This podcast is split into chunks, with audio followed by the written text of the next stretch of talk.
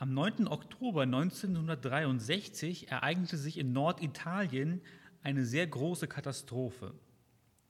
Man hatte in den italienischen Alpen einen 261 Meter hohen Staudamm errichtet, der mehrere Flüsse anstauen sollte.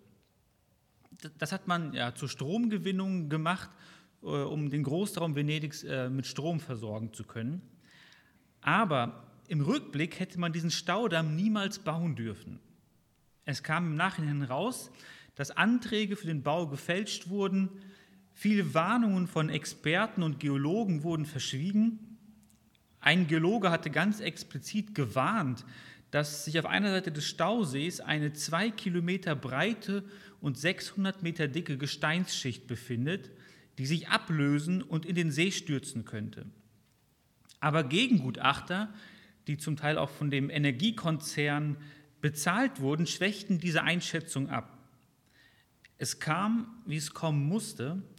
Am 9. Oktober 1963 um 22.39 Uhr lösten sich 270 Millionen Tonnen Stein und Geröll vom Berg und stürzten mit bis zu 100 Kilometern pro Stunde in den Stausee.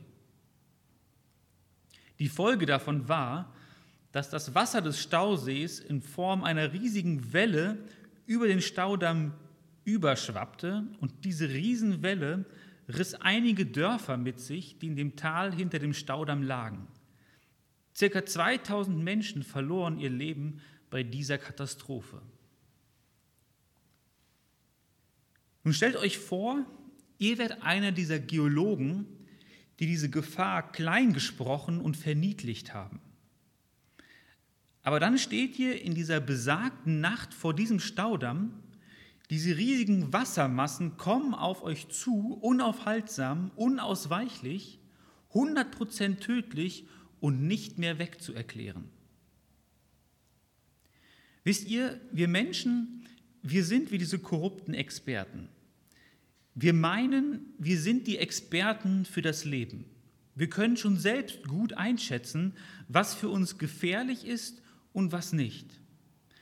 Wir leben in, unserer, in unserem Leben selbstsicher und verdrängen die offensichtlichen Zeichen, dass nicht alles okay ist und dass eine Katastrophe auf uns zukommt, die ein ungeheures Ausmaß hat. Eigentlich könnte man frühzeitig Gegenmaßnahmen ergreifen, aber man ist halt zu bequem oder es steht halt zu viel auf dem Spiel, man würde so viel verlieren.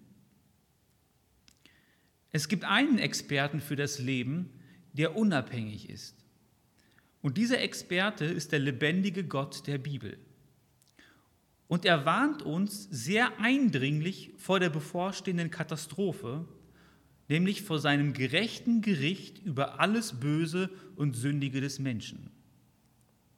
Paulus hat im Römerbrief drei Kapitel gebraucht, um uns mehr als deutlich zu sagen, dass jeder Mensch ein schuldiger Sünder vor Gott ist. Wir tun nicht nur das Böse, wir sind das Böse.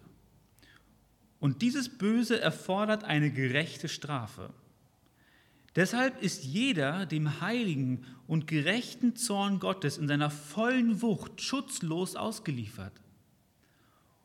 Und dieser gerechte und heilige Zorn Gottes ist viel tödlicher als alle Naturgewalten zusammen. Das ist die Wahrheit, ob wir sie hören wollen oder nicht. Aber wie traurig und hoffnungslos wäre es, wenn das die ganze Wahrheit wäre. Und Gott sei Dank ist das nicht die ganze Wahrheit. Und hier kommt der Bibeltext für heute ins Spiel. Lasst uns gemeinsam aufschlagen Römer 3, 21 bis 31. Wir setzen unsere Predigtreihe im Römerbrief fort, in Kapitel 3, 21 bis 31. Und hier heißt es, doch jetzt ist die Gerechtigkeit Gottes unabhängig vom Gesetz sichtbar geworden und das wird vom Gesetz und den Worten der Propheten bestätigt. Es ist die Gerechtigkeit Gottes, die durch den Glauben an Jesus Christus geschenkt wird und allen zugutekommt, die glauben. Da gibt es keinen Unterschied, denn alle haben gesündigt und die Herrlichkeit Gottes verloren. Doch werden sie allein durch seine Gnade ohne eigene Leistung gerecht gesprochen, und zwar aufgrund der Erlösung, die durch Jesus Christus geschehen ist. Ihn hat Gott als Sühnopfer öffentlich dargestellt. Durch sein vergossenes Blut ist die Sühne vollzogen worden, nur durch den Glauben kommt sie uns zugute. So hat Gott den Beweis erbracht, dass er gerecht gehandelt hatte, obwohl er die bis dahin begangenen Sünden der Menschen ungestraft ließ. Und heute beweist er seine Gerechtigkeit dadurch, dass er den für gerecht erklärt, der aus dem Glauben an Jesus lebt. Kann man da noch selbst auf etwas stolz sein? Das ist ausgeschlossen. Durch was für ein Gesetz kommt das? Durch das Gesetz, das Werke fordert? Nein, es kommt durch das Gesetz, das auf den Glauben abzielt. Denn wir sind zu dem Schluss gekommen, dass ein Mensch durch Glauben für gerecht erklärt wird und nicht durch das Einhalten von Gesetzesvorschriften. Ist Gott denn nur ein Gott der Juden und nicht auch der Gott der anderen Völker? Natürlich auch der anderen Völker, denn es gibt nur den einen Gott. Er wird die Beschnittenen ebenso wie die Unbeschnittenen auf der gleichen Grundlage des Glaubens für gerecht erklären. Setzen wir nun aber durch den Glauben das Gesetz außer Kraft? Im Gegenteil, wir bestätigen das Gesetz. Dieser Text hier im Römerbrief könnte man als das Herzstück des Römerbriefes bezeichnen. Und jeder, der diesen Text versteht, glaubt und die Wahrheiten persönlich für sich annimmt, der gehört zu den glücklichsten und beneidenswertesten Menschen, die auf dieser Welt leben. Dieser Text beginnt mit einem Doch jetzt oder Jetzt aber.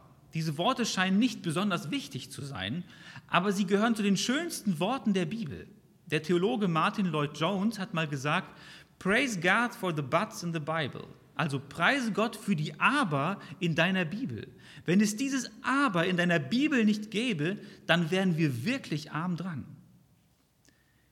In Kapitel 1 ab Vers 18 heißt es sehr unheilvoll, Gottes gerechter Zorn steht über der gesamten Menschheit. Und diese Spannung wurde von Paulus bis jetzt nicht aufgehoben. Ganz im Gegenteil. Paulus treibt die gesamte Menschheit immer mehr in die Ecke, indem er beweist, dass jeder Mensch vor Gott absolut schuldig ist. Er sagt, jeder Mund wird vor Gott verstopft.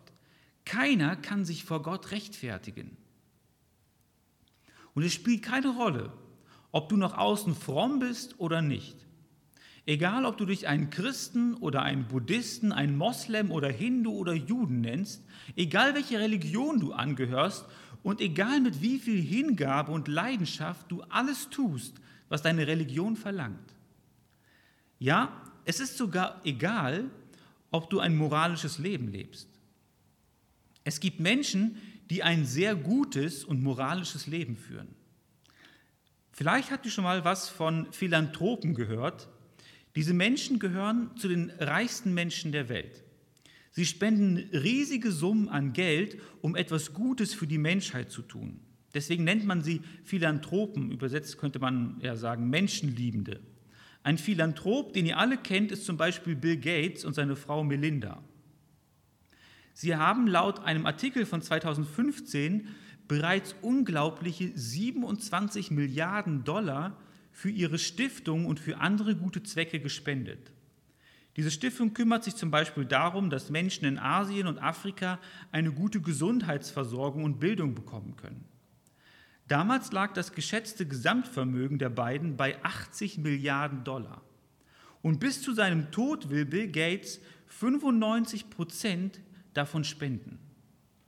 Was ist das für eine gute Tat, so viel Geld zu spenden? Ist das nicht wertvoll in Gottes Augen? Ist das nicht verdienstvoll? Ja, es ist gut, wenn Sie Ihr Geld, das Sie im Überfluss haben, für andere Menschen investieren und geben. Aber nein, es macht bei Gott keinen Unterschied, und entschuldigt den Vergleich, ob Sie Bill Gates oder Adolf Hitler heißen oder Max Bukowski oder auch dein Name, wenn dein Name hier steht.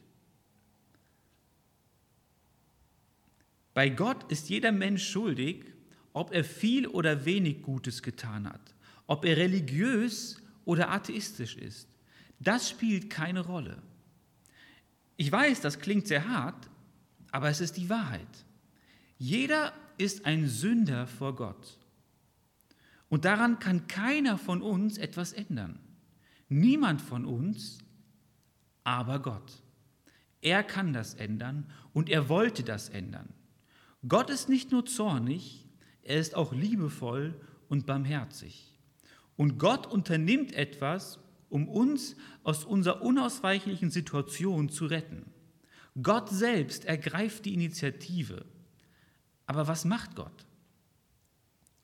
Das Schlüsselwort in diesem Abschnitt ist das Wort Gerechtigkeit. Es kommt hier zweimal vor und das Wort und die, ja, das Wort gerecht sprechen oder gerecht erklären. Es kommt hier über viermal vor. Und Paulus betont, es geht hier um Gottes Gerechtigkeit. Da wird schon mal ganz deutlich, wir können da gar nichts dazu beisteuern. Es ist eine Gerechtigkeit, die von Gott und nur von ihm kommt. Deswegen betont Paulus in Vers 21, diese Gerechtigkeit ist unabhängig vom Gesetz. Das bedeutet, sie ist ganz unabhängig davon, ob ich etwas Gutes tue oder ob ich es unterlasse, etwas Böses zu tun. Das spielt absolut keine Rolle. Und diese Gerechtigkeit wird im ganzen Alten Testament, dem ersten Teil der Bibel, vorausgesagt und angedeutet. Ganz viele Bibelstellen im Alten Testament sprechen davon, dass Gott eines Tages einen Weg schaffen würde, wie er die Menschen lieben und annehmen kann, ohne dabei seine eigenen Regeln zu übertreten und seine Gerechtigkeit zu opfern. Stellt euch vor, der amerikanische Präsident erteilt einem Häftling, der nachgewiesen schuldig ist und die Todesstrafe bekommen hat, eine Amnestie. Die Strafe wird aufgehoben und er darf das Gefängnis verlassen. Das könnte der Präsident veranlassen. Und das wäre sehr, sehr gnädig von dem Präsidenten. Aber es wäre nicht gerecht, denn die Schuld wurde nicht bezahlt. Und ihr Lieben, Gott kann das nicht tun. Er ist Gott und absolut gerecht. Er kann nicht einfach ein Auge zudrücken und gnädig sein und eine Amnestie erteilen. Er kann nicht einfach gegen seine gerechte Natur etwas Ungerechtes stehen lassen. Wenn er das tun würde, dann wäre er nicht mehr vollkommen und perfekt. Dann würde er seine Glaubwürdigkeit verlieren. Dann wäre er am Ende nicht mehr Gott. Und es gibt nur einen einzigen Weg, um dieses Dilemma zu lösen und Gottes Gnade mit seiner Gerechtigkeit zu verbinden. Und dieser Weg heißt Jesus. Paulus erklärt in Vers 24, dass das möglich ist, weil es eine Erlösung in Jesus Christus gibt. Was bedeutet dieses Wort Erlösung? Das Wort Erlösung könnte man auch einfach mit Freikaufen oder Loskaufen übersetzen. Stellt euch einen Sklavenmarkt vor. Ein Sklave ist ein Mensch, der keine eigenen Rechte hat. Er darf nicht über sein eigenes Leben entscheiden. Dafür ist sein Herr verantwortlich. Und eines Tages kommt jemand und kauft diesen Sklaven. Jetzt gehört er einem anderen Herrn und muss ihm gehorchen und dienen.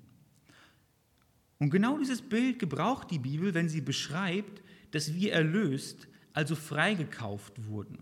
Wir waren Sklaven der Sünde, wir mussten der Sünde gehorchen und haben das Böse getan, aber dann kam Jesus und hat einen Preis bezahlt, damit wir nicht mehr unter der bösen Herrschaft der Sünde leben müssen, sondern dass wir nun unter seiner guten Herrschaft leben können.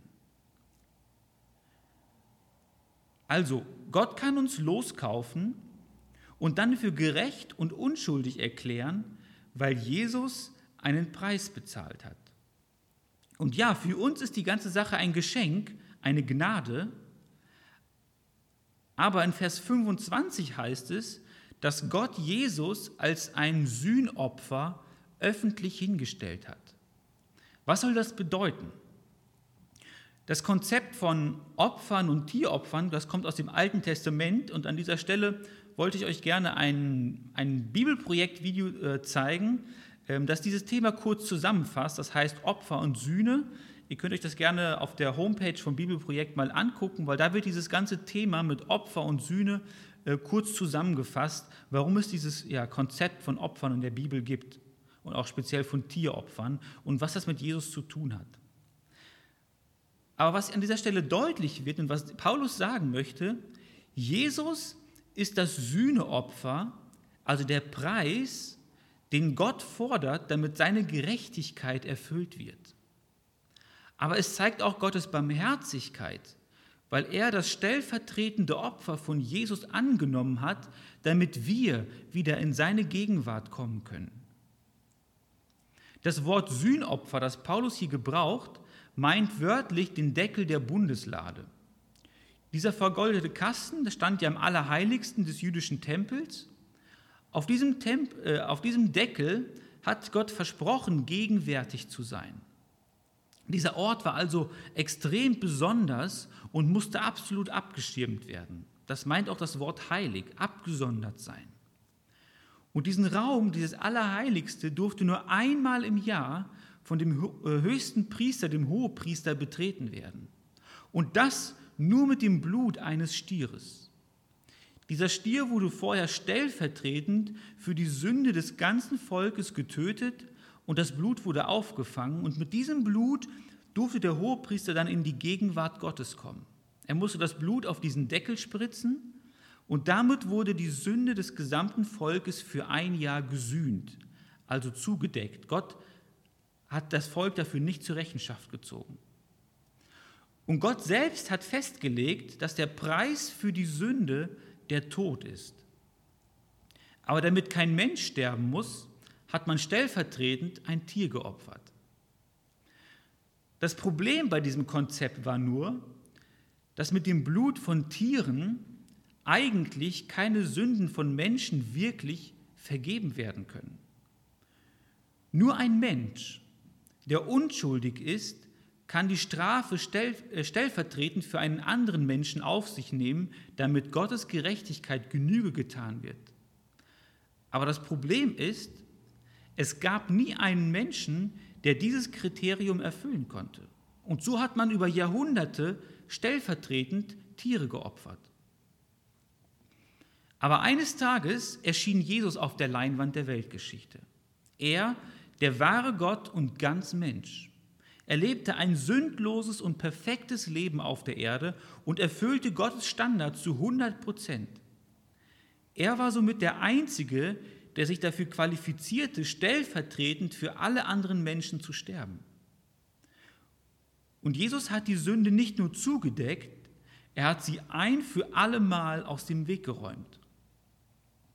Paulus betont hier, das, was im Tempel im Allerheiligsten ganz abgeschieden und versteckt Jahr für Jahr passierte, ist mit Jesus Christus am Kreuz auf dem Hügel Golgatha vor den Toren der Stadt Jerusalems ganz öffentlich und für jedermann sichtbar ein für allemal passiert. Gott bezahlt den Preis, den er fordert, damit er uns gnädig sein kann. Denk nochmal an das Beispiel vom Staudamm, das ich am Anfang erzählt habe. Du stehst also vor diesem Staudamm und gleich wird diese riesige Welle äh, dich umhauen wie ein kleines Streichhölzchen. Und dann wird dir klar, der Einzige, der dich jetzt noch hier herausretten kann, ist Gott. Es braucht ein Wunder, um diese Katastrophe zu überleben. Und du gibst zu, dass deine Expertenmeinung falsch war. Du bittest bei Gott um Vergebung. Und was tut Gott? Plötzlich reißt vor dir der Boden auf und das ganze, gesamte Wasser verschwindet in einer riesigen Erdspalte, die sich vor dir aufgetan hat. Du bist gerettet. Aber deine Rettung hat einen enorm hohen Preis. Sie hat Gottes Herz aufgerissen, weil Jesus an deiner Stelle sterben musste. Und ihr Lieben, das ist absolut unglaublich. Das, was Gott hier getan hat, das ist atemberaubend. Gott versöhnt durch sich selbst die Menschheit mit sich selbst. Dieser geniale Plan, der konnte nur von Gott kommen. Und ja, für viele Menschen ist das der größte Schwachsinn. Aber genau das ist Gottes Weg. Es ist die einzige Möglichkeit im ganzen Universum, um mit Gott ins Reine zu kommen. Paulus sagt in Vers 25, so konnte Gott die Menschen verschonen, die schon vor der Zeit von Jesus, von Jesu Tod lebten, weil er wusste, dass Jesus eines Tages in der Zukunft auch für ihre Sünden sterben würde. Gott hat darüber hinweggesehen, aber nur, weil er Jesus gesehen hat. Und damit beweist er, dass er absolut gerecht ist. Und heute kann Gott nur gnädig sein, weil Jesus meine und deine Strafe auf sich genommen hat. Wer das glaubt, der wird bei Gott für gerecht erklärt. Glauben bedeutet darauf zu vertrauen, dass das, was Jesus getan hat, für mich und mein Leben ausreicht. Weil Jesus stellvertretend meine Strafe auf sich genommen hat, kann Gott mir eine Amnestie erteilen, aber nicht auf Kosten der Gerechtigkeit. Paulus betont hier mindestens achtmal, dass das Ganze nur durch den Glauben möglich ist. Und man könnte sich fragen, warum durch den Glauben? Warum ist der Glaube so entscheidend? Gott hätte ja festlegen können, alle, die echte Liebe zeigen oder alle, die zufrieden oder demütig oder weise sind, die bekommen seine Gerechtigkeit. Warum wählt Gott den Glauben als Mittel, um uns zu rechtfertigen? Und die Antwort ist, weil Glaube der krasse Gegensatz zu Selbstvertrauen ist. Wer im Glauben zu Jesus kommt, der sagt im Grunde genommen, ich gebe auf. Ich will nicht mehr, ich will mich nicht mehr auf meine eigenen guten Taten verlassen. Ich weiß, dass ich nie vor Gott gerecht sein werde. Deshalb vertraue ich darauf, dass du mir eine gerechte Stellung vor Gott geben kannst. Wer glaubt, der verneint sich selbst. Wer glaubt, der hat eine realistische Selbsteinschätzung, die jedes Selbstvertrauen zerstört und ganz von Jesus abhängig macht. Und genau diese Herzenshaltung wird gebraucht, um Gottes Gerechtigkeit in Anspruch zu nehmen. Wer glaubt, der wird bei Gott für gerecht erklärt. Wir werden gerecht gesprochen. Das ist ein forensischer oder man könnte sagen ein juristischer Begriff. Das heißt, es geht hier um eine Rechtssache. Gott sieht dich und mich nicht mehr als schuldig an. Wer glaubt, der kann und wird bei Gott nie mehr angeklagt werden. Jesus hat den Preis für alle deine Sünden bezahlt alle Sünden deiner Vergangenheit, deiner Gegenwart und deiner Zukunft. Wen Gott einmal für gerecht erklärt hat, der kann sich auf ewig sicher sein, dass Gottes Zorn nicht mehr über ihn kommen wird. Gott verändert durch sein Machtwort unseren Status und unsere Stellung. Und aus Sündern werden Heilige. Deswegen werden die Christen in der Bibel an vielen Stellen als Heilige bezeichnet. Jeder, der an Jesus glaubt, ist ein Heiliger. Und dafür brauchen wir keinen Papst, der uns erstmal heilig sprechen muss. Gott selbst macht das mit allen, die ihr Vertrauen auf Jesus setzen. Wie bekomme ich einen gnädigen Gott? Das war die Frage, die Martin Luther unter den Nägeln brannte. Und das ist die Hauptfrage der Reformation vor 500 Jahren gewesen. Die damalige Kirche, die katholische Kirche, konnte Luther keine befriedigende Antwort auf diese Frage geben. Und als Luther noch nicht zu der bahnbrechenden Erkenntnis gekommen ist, dass die Antwort, Moment, dass die Antwort äh, in Jesus Christus liegt,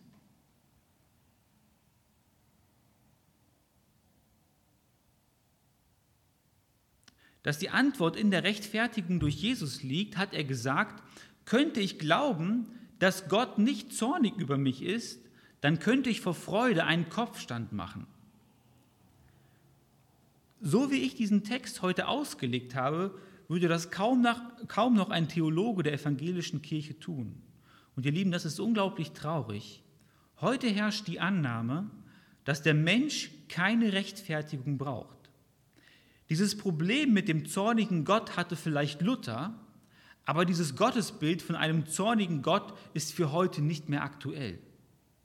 Ich bin auf einen Artikel gestoßen von 2009, der von der Zeitung Die Welt veröffentlicht wurde und der Titel lautet, Warum Theologen am Sühnetod Jesu zweifeln. Und hier ein paar Auszüge davon. In Hamburg predigte Propst Horst Gorski vor einigen Jahren am Karfreitag, der Tod Jesu war nicht notwendig, damit Gott sich mit uns versöhnt und uns vergibt. Der EKD-Ratsvorsitzende Bischof Wolfgang Huber hat in seinem jüngsten Buch Der christliche Glaube ähnliche Gedanken, wenn auch deutlich moderater formuliert. Jesu Kreuzestod ist nicht eine zwangsläufig geschuldete Sühneleistung zur Besänftigung eines zornigen Gottes, sondern eine aus Freiheit um der Liebe Gottes vollzogene Selbsthingabe. Der umfassende Sinn von Kreuz und Auferstehung dürfe nicht auf eine rechtsförmige Satisfikationsvorstellung reduziert werden. Also er sagt im, Prinzip, Jesus ist nicht gestorben für deine und meine Sünde stellvertretend, sondern das, was Jesus da getan hat, das war einfach nur ein besonderes Beispiel von Hingabe und Liebe. Aber es geht hier um keine Rechtssache. Nikolaus Schneider glaubt nicht, das auch ein evangelischer Theologe, dass Jesus am Kreuz stellvertretend die Strafe der Menschen auf sich genommen hat. Gott braucht kein Sühneopfer, denn es muss ja nicht sein Zorn durch unschuldiges Leiden besänftigt werden, sagt Schneider. Auch der berühmte katholische Theologe Eugen Bieser erklärt, ein Gott der bedingungslosen Liebe wird durch Opfer nicht versöhnt. Ganz davon zu schweigen, dass er gar keine Opfer will. Und dann schreibt dieser Journalist, es sind hier also keineswegs Weichspüler am Werk, sondern bestens ausgewiesene und bibelfeste Theologen. Völlig klar ist dabei für sie alle, dass der sündige Mensch der göttlichen Vergebung bedarf. Bezweifelt wird nur, dass diese Vergebung sich in der Kreuzigung wie in einem Sühneopfer vollziehe. Ihr Lieben, das ist ein direkter und frontaler Angriff auf die Wahrheit und Reinheit des Evangeliums. Gott braucht und will kein Opfer. Gott liebt bedingungslos. Das ist nicht wahr. Die Frage ist nicht, wie kann ein zorniger Gott bestrafen? Wie kann es überhaupt einen zornigen Gott geben? Die Frage ist, wie kann ein zorniger und ein heiliger und gerechter Gott überhaupt vergeben? Wie ist das überhaupt möglich? Und es gibt nur eine Antwort, weil Jesus unser Sühneort geworden ist. Gott braucht und will dieses Opfer um seines und um unseres Willen. Und deswegen ist die Frage der Rechtfertigung zur Schlüsselfrage der Reformation vor 500 Jahren geworden. Später hat Luther in einer Predigt Folgendes gesagt, die Kirche steht, wenn der Artikel der Rechtfertigung steht und die Kirche fällt, wenn dieser Artikel fällt. An der Frage und dem Verständnis der Rechtfertigung entscheidet sich alles. Deshalb geht es hier nicht um eine theologische Haarspalterei und auch nicht um Spitzfindigkeit. Es geht hier um die Grundlage, um die Basis, um das Fundament unseres Glaubens. Und hiervon dürfen wir keinen Millimeter abweichen.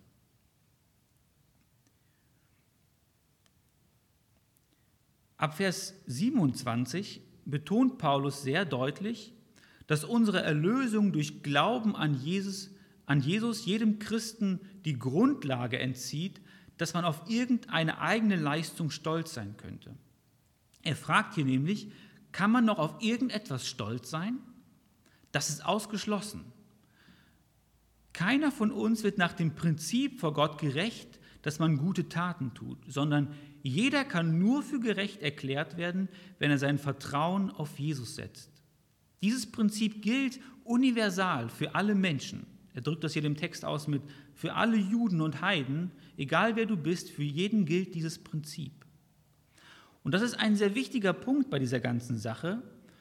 Gott hat es so veranlasst, dass man nur durch den Glauben oder aus Glauben gerecht werden kann, damit er alle Ehre bekommt. Und deswegen schließt Paulus auch den langen theologischen Teil hier im Römerbrief am Ende von Kapitel 11 mit einem Lobpreis auf Gott. Und er sagt, denn aus ihm und durch ihn und zu ihm hin sind alle Dinge. Ihm sei die Herrlichkeit in Ewigkeit. Amen. Gott ist das Ziel des Evangeliums. Es geht um Gott und um seine Größe. In unserer heutigen Zeit wird das Evangelium oft so beschrieben, Jesus ist gekommen, damit du gerettet werden kannst. Und wisst ihr, das ist so nicht wahr. Wenn das Evangelium hier aufhört, dann sind wir Menschen das Ziel des Evangeliums. Die frohe Botschaft von Jesus ist nicht, Jesus ist gekommen, um dich zu retten. Punkt. Das Evangelium lautet, Jesus ist gekommen, um dich zu retten, damit Gott und seine Ehre und seine Schönheit und göttliche Majestät und seine Herrlichkeit bewundert und bestaunt und angebetet wird. Wir benutzen oft das Wort Herrlichkeit, aber ich glaube, die meisten von uns wissen gar nicht, was das bedeutet. Gottes Herrlichkeit meint die Zusammenfassung all seiner Eigenschaften. Man könnte es auch so sagen, die ganze Wucht des Gottseins Gottes, die geballte Ladung Gottes, alles, was sein Gottsein ausmacht. Und der einzige Grund, warum Gott uns durch Jesus rettet, ist, dass seine Herrlichkeit erkannt und verehrt wird. Nicht wir sind das Zentrum und der Nabel der Weltgeschichte. Gott ist das Zentrum. Alles muss sich um ihn drehen, sonst wäre er nicht Gott. Und wir werden nur dann eine gesunde Gemeinde und gesunde Christen sein, wenn wir das verstehen und verinnerlichen, wenn wir nicht unsere Rettung in den Mittelpunkt stellen, sondern Gott, sein Wesen und seine Größe. Ich zitiere nochmal Martin Luther, der hat mal gesagt, das Wesen der Sünde liegt darin, dass der Mensch in allem das Seine sucht, sogar in Gott. Der Mensch sucht in allem das Seine und sogar in der Sache, wenn es um Gott geht. Und hier ist die ganz einfache und praktische Frage, warum glaubst du an Jesus? Bist du einfach froh, dass er dich äh, von seinem gerechten Zorngericht befreit hat? Geht es nur um dich und um deine Rettung? Ihr wisst, äh, ihr Lieben, das ist ein, ein armseliges Christsein. Und es ist kein Wunder, dass unser, das Christentum in unserer westlichen Welt so lau und so träge ist. Wir freuen uns gerne an Gottes Geschenken für uns. Aber wollen wir wirklich den Geber der Geschenke? Freuen wir uns über alles andere an Gott selbst? Ist er das Wertvollste und Schönste und Erstrebenswerteste, was ich mir je erträumen kann? Der Theologe John Piper hat mal geschrieben, der Baum des Glaubens wächst nur in einem Herzen, das ein starkes Verlangen hat nach dem höchsten Gott.